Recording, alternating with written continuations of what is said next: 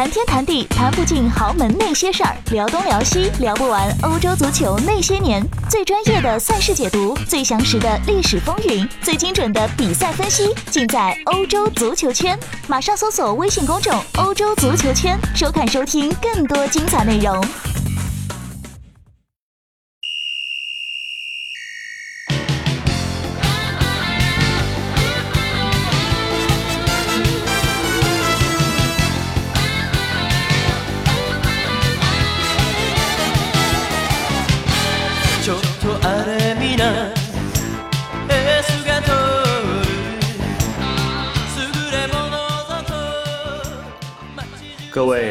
球圈的朋友，大家好，我是来自 PP 体育的解说员陈博宙。今天想来跟大家聊一聊德甲啊，来聊一聊整个一八一九赛季德甲的赛季总结。那么其实这个赛季的德甲可能还是要颠覆一些大家平常的印象。可能在过去几个赛季，大家聊到德甲都会觉得是拜仁一枝独秀，但其实这个赛季的德甲是一通乱战。但是呢，如果要给这个乱战加一个定义的话，我觉得用王者缺失的乱战可能会比较合适。因为我们对比一下五大联赛，在西甲，巴塞罗那依然是一枝独秀；在意甲呢，尤文图斯也是继续一马当先；而在法甲，大巴黎永远是那个比较特殊的存在。只有英超和德甲是本赛季五大联赛当中将争冠的悬念保持到最后一轮的联赛，看起来都很激烈。但是如果对比英超的话，英超真的是王者之争。曼城和利物浦都把自己最好的一面拿了出来，然后获得了英超历史上的第二和第三高分。啊，两支球队在英超的统治力让其他球队都难以望其项背。可以说，英超当中曼城和利物浦这真的是王者对决。而在德甲，这个赛季其实拜仁慕尼黑和多特蒙德也同样竞争到了最后一轮，但是在这个竞争的背后，是两支球队都曾先后在一些比赛当中掉过链子，甚至有一些德甲的球迷开玩笑说，这叫互相让冠。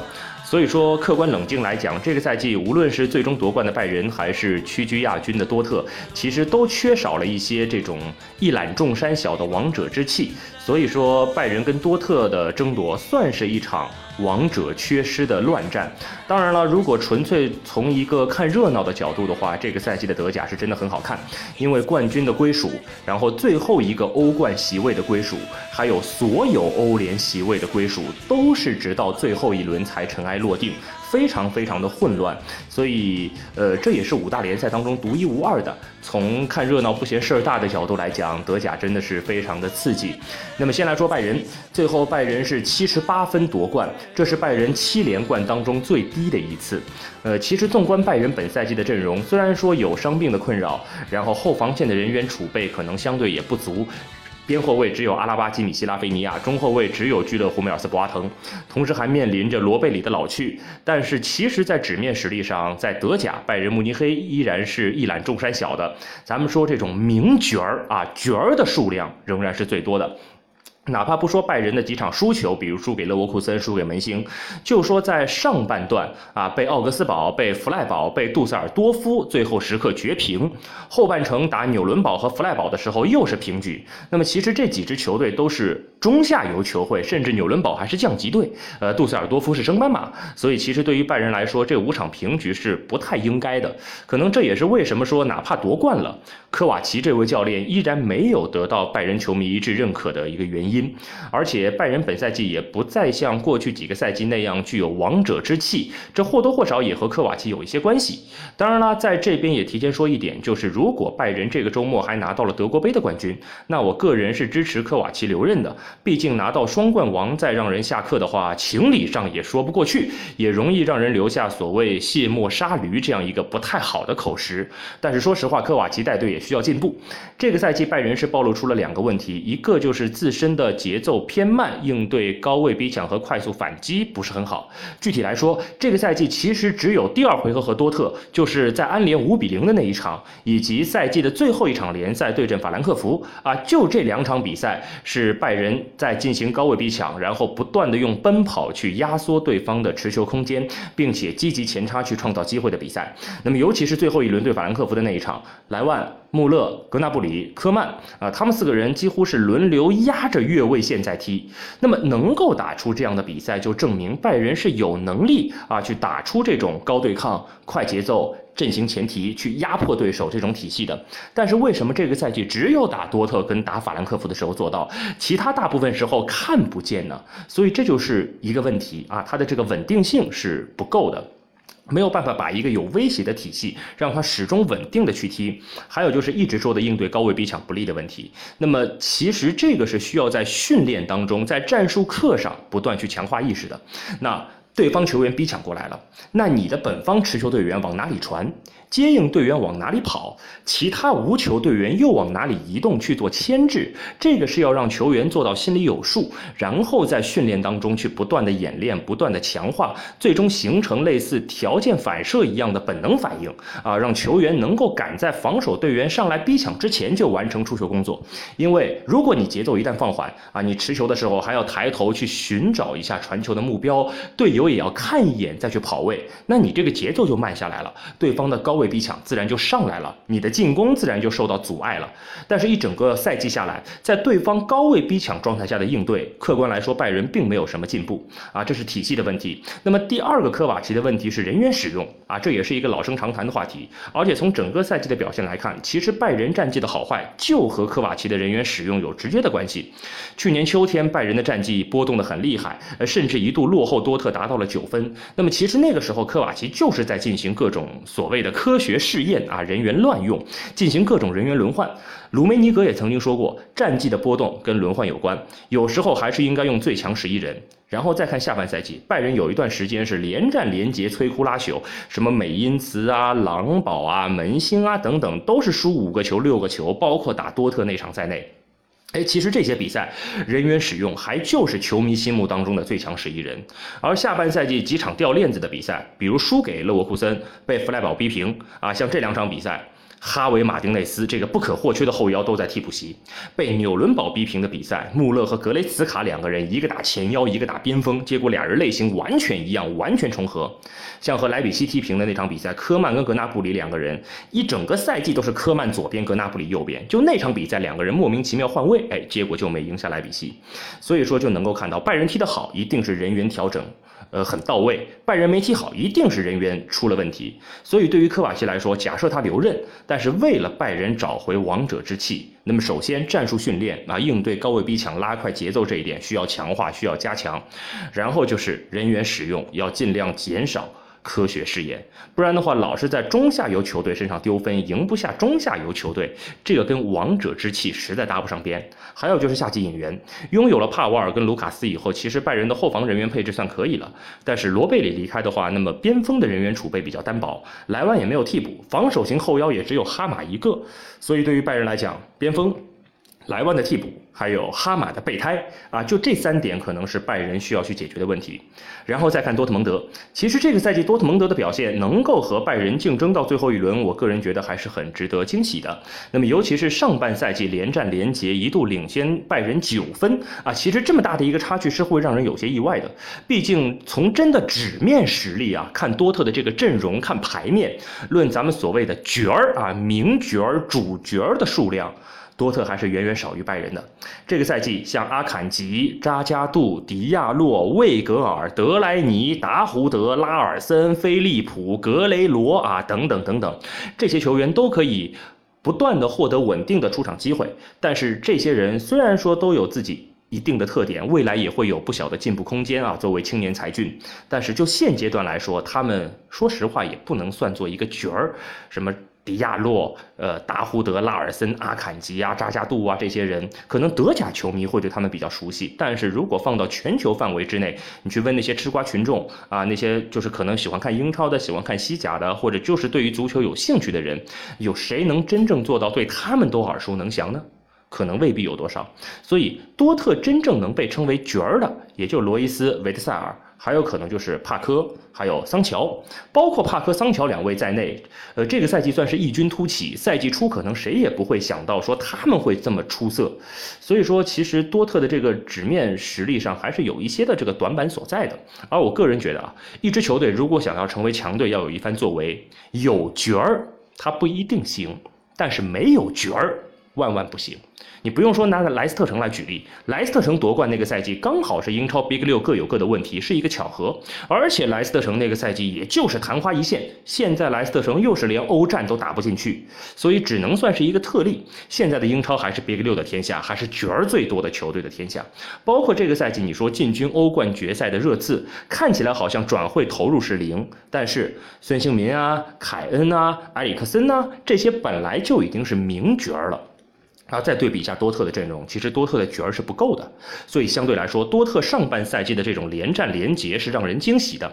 但是我其实，在冬歇期的时候，在咱们欧洲足球圈做节目的时候，就曾经做过一个预测，我觉得多特下半赛季会下滑，因为毕竟年轻人众多，而且纸面实力真的没有那么强，角儿不够，所以多特的牌面上半赛季绝对是超水平发挥。结果果然，下半赛季那些年轻人不稳定的问题就全都暴露出来了。但是像这个夏季转会期，多特已经搞定了舒尔茨，搞定了小阿扎尔，搞定了布兰特啊，这三位都是德甲层面的一流球员，至少在德甲绝对算是角儿了啊。这个转会操作非常的到位。如果多特再找一个稳定的中锋球员，因为像现在是帕科，帕科虽然是好前锋，但是他替补杀手的属性更浓，而且谁也不知道这个赛季的帕科会不会只是昙花一现。毕竟整个职业生涯之前，帕科从来没有这么高光过。从类型上，他也不是支点中锋，对吧？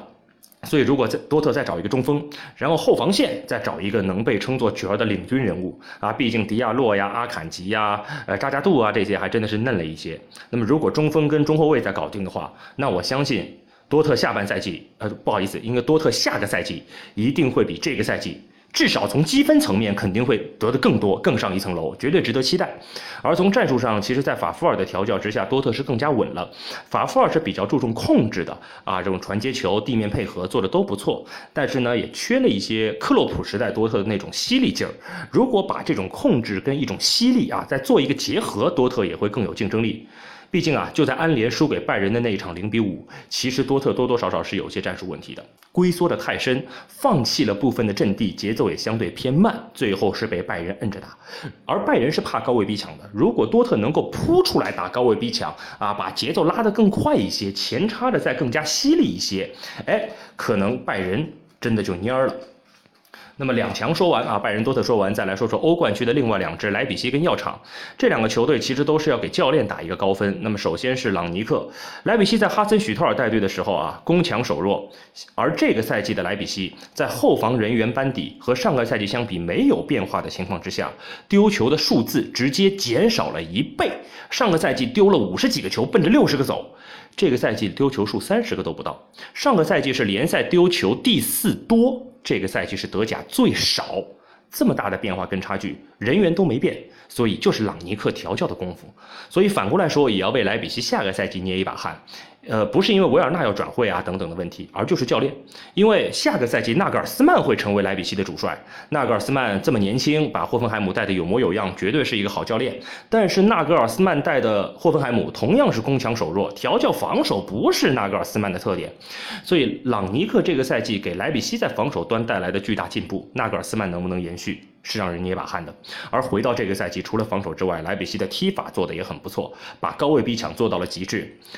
莱比锡在对方半场的传控球比例达到了百分之五十二，是这个赛季德甲唯一一个在对方半场传控时间比在本方半场还要多的。所以这种反击的踢法，这种压迫的踢法是真的很漂亮，这也是莱比锡最厉害的地方，也是朗尼克厉害的地方。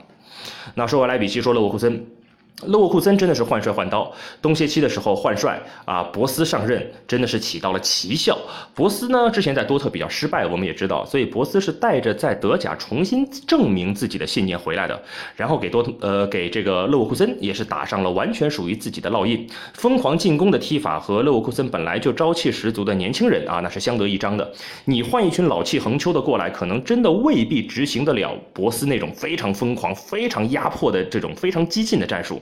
博斯的体系也很注重对于对方的空间进行压迫，要求前场队员，咱们说的不夸张啊，要求前场队员是歇斯底里一样的往前奔跑跟前插。那哈弗茨啊、布兰特这些年轻人在博斯的体系当中就如鱼得水了。咱们来做一个数据对比，这个赛季前半段，勒沃库森是哈尔利希执教，七胜三平七负，场均进球一点五，丢球是一点七。博斯十一胜一平五负，场均进进球啊，场均进球二点五，丢球只有一点一，这高下立判。所以说，对于勒沃库森来讲，挑战就是在这个夏天看看，那布兰特已经走了，那么剩下的这些青年才俊，他们还能留住几个？说完这个欧冠区，咱们来看欧联区，门兴就是自己作。门兴上半赛季踢得这么好，但是教练的去留问题直接是影响了更衣室的团结。因为黑金说要离任啊等等之后，更衣室也是出现了这个士气的低落，很多更衣室的问题被暴露出来了。那么内部出现裂痕了，很难保证战斗力，跌出欧冠区也很可惜。当然了，我个人是非常不喜欢黑金的，因为那张稀哲曾经在沃尔夫斯堡跟黑金有过合作。那么先抛开张稀哲自己的实力不谈，我看过一篇张稀哲的采访，他提到过黑金是一个很。不好沟通的人，呃，张稀哲自己说的，说那个时候刚到狼堡的时候，主动跟黑金交流，黑金是这样一个态度：小张啊，你要上场是吧？你的问题在防守，你的防守跟大家有差距，你要好好练防守才能上场。好，张稀哲死命的练防守，练了好久，黑金不理他。有一天去跟黑金交流，黑金提都不提防守，就说小张啊，你进攻端这样这样这样有问题呀，这是这个才是关键，这不玩人吗？好，张稀哲在死面练进攻啊，死命的练进攻，依然不给机会。然后需要张稀哲进来卖车了啊，回来卖车。黑金跟当时狼堡的经理一块去找张稀哲了，说：“哎呀，小张啊，你最近的训练表现真的很不错，大有前途，会有机会的啊，等等等等。”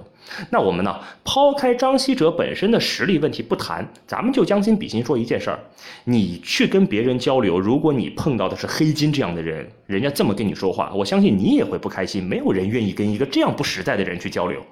所以说。不说张稀哲的实力，就说黑金这个人的为人，啊，这么交流的话肯定是有问题的。所以说，对于门兴来讲，黑金的离开，我觉得从长期来讲是个好事儿，因为这个人人品有问题。但是对于门兴来讲，接下来的挑战是什么？小阿扎尔已经离开了，小阿扎尔这个赛季对于门兴来讲很重要。那么下个赛季该怎么整？这是个问题。那说完门兴，再说法兰克福。对于法兰克福和他们的教练许特尔，我只想说两个字儿：牛逼。真的是牛。那这个赛季法兰克福的阵容班底和上个赛季相比，其实没有什么变化，甚至还少了一个凯文普林斯·布华腾。但是法兰克福这个赛季所表现出的比赛内容，其实比上个赛季还要少，呃，还要好，还要好。呃，上个赛季科瓦奇虽然说带队获得了德国杯冠军，但是说实话，德国杯的偶然性还是比较大的，而且之前还会遇到一些低级别球队虐菜。真的，你说到最后时刻打那两三支强队。但是毕竟跟强队有的时候就一两场，它会有这个偶然性。我个人是觉得联赛和欧战层面总体的一个系统的表现，才能更证明这个球队的战斗力。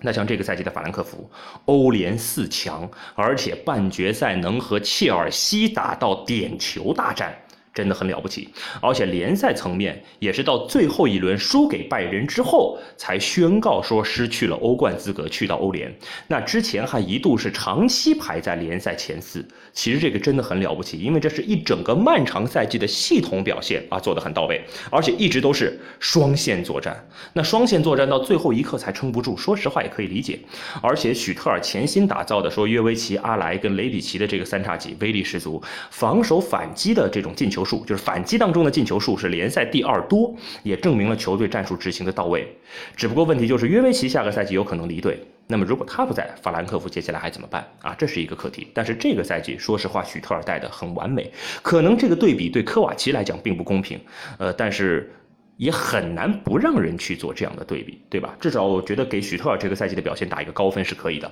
那接下来欧联区的另外一支球队沃尔夫斯堡，对于狼堡来说最大的惊喜就是荷兰中锋维格霍斯特的引进。荷兰前锋，你说像马凯啊这样的在德甲成功的案例当然有，但是你说纯粹的高中锋和维格霍斯特完全类型的吕克德容啊，在荷甲。大杀四方，到德甲就完全失败。但是维格霍斯特这个赛季的表现非常的完美，和狼堡无缝对接。那么其实论阵容的变化幅度，这个赛季狼堡不算大，也就是多了这么一个大中锋，所以能够看到维格霍斯特对于狼堡这个赛季战绩的帮助。但是从整体来讲呢，狼堡和当初夺得亚军的时候的班底啊，差距还是蛮大的。那会儿还有德布劳内啊等人，现在都没了，对吧？差距还是蛮大的。而且下个赛季拉巴迪亚教练也要离任，所以狼堡下个赛季又会变成一个未知数啊，会打上一个问号。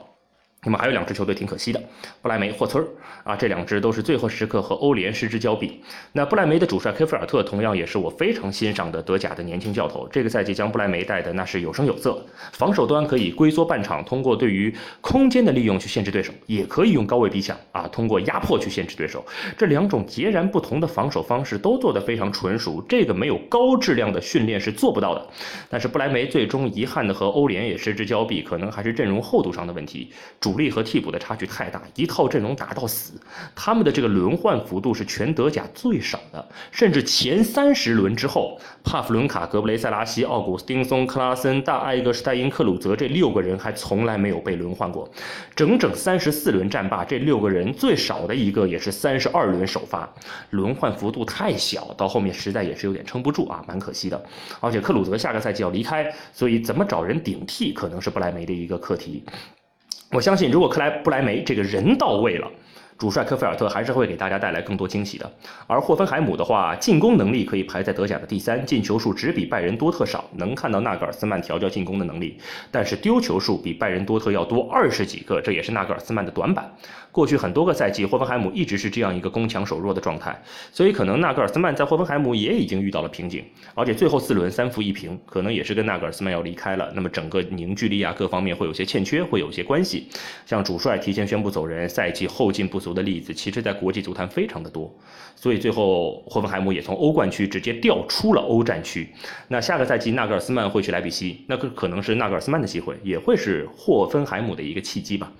然后再说一个惊喜球队跟一个失望球队。惊喜球队是杜塞尔多夫啊，升班马神奇保级，而且前十几轮的时候还排在降级区里面，最后可以到中游保级成功。那么其实他们就是从逼平拜仁啊，卢克巴吉奥帽子戏法绝平拜仁开始，这个球队走上正轨了，之后还赢了多特。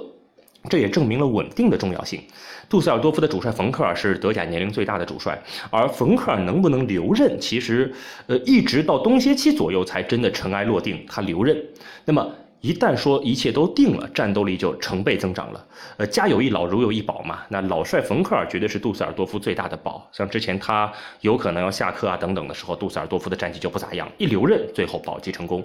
那说完了惊喜的，失望的肯定是沙尔克。上个赛季的德甲亚军，这个赛季一地鸡毛。其实上个赛季虽然沙尔克是亚军，但是更多依靠的是防守。有一个隐患一直存在，就是进攻质量。上个赛季沙尔克的进球数只有德甲第六，而且只有布格施塔勒这一名球员进球上双，而且进球数只是十一个而已，很少。而且布格施塔勒说实话也不能算德甲顶级。对吧？那这个赛季进攻端的问题是进一步暴露。呃，引进了乌特，想要解决进攻问题，但是伤病啊，让他状态一路走低。从拜仁弄来了鲁迪，但鲁迪也是一个体系型球员，更像一个全能型中前卫，作为整体的一环没问题。但你指望鲁迪完全成为中场核心去运筹帷幄，在后腰位置上像皮尔洛似的这么去组织进攻，那是不可能的。他也不是这个特点，也没这个能力。而在防守端，克雷尔离开了。纳尔多又老了一岁，赛季中期也离开了，那对于球队的防守也是显而易见的啊，防守的影响。而特德斯科上个赛季年轻教练啊，获得亚军很成功，也导致这个赛季他有些过分的自信和强势，最终导致更衣室出现问题，对吧？包括费尔曼跟尼贝尔这个门将之争啊等等的。那你说一地鸡毛的沙尔克，现在人员还是这样一个配置，想要拨乱反正难度蛮大的啊。那么最后说一说降级区，汉诺威是真的差，没什么好说的。纽伦堡降级其实很可惜，同样也是教练问题。赛季之初那个主教练科尔内尔实在是太嫩了，从来没带过德甲。说白了，他就是个巴伐利亚的草根教练，带德甲远远不够。我曾经听说这样一个故事，就是在他前几年的履历当中，还有那种什么，就是赞助商在巴伐利亚当地搞业余邀请赛啊，拉一波人过来踢着玩，总得缺个教练吧。科尔内尔还去这种。打散工做那种赞助商业余邀请赛的教练的经历，就这样一个教练带德甲，那肯定是带不好的。其实纽伦堡防守还行，主场丢球数德甲第四少，而且换帅以后场均丢球只有一个，所以能够看到啊，这个防守质量他们是有能力做好的。那么虽然说进攻是不太行啊，进球德甲最少，但是如果真的把防守做好，保级还是 OK 的。只能说一开始科尔内尔霍霍球队霍霍的太久了，换帅之后尽管防守质量大幅提升，但是之前欠账太多，还是没办法了啊，很可惜。而至于斯图加特的话，同样的班底，上个赛季防守质量是仅次于拜仁，这个赛季丢球数翻了一个倍，蛮让人意外的。主要问题可能还是对于主帅的耐心不够，这个赛季换了三个教练，啊，一直没有办法呈现一个稳定的状态，所以最后要去打附加赛。那么希望他们在附加赛有个好的表现吧。那么这就是我对于一整个赛季德甲的总结。就拜仁跟多特各有各的问题所在，都没有那种王者之气。那么，但是虽然说王者缺失，但是毕竟一通乱战啊，还是挺热闹、挺好看的。就期待着下个赛季的德甲可以更加的精彩。谢谢大家。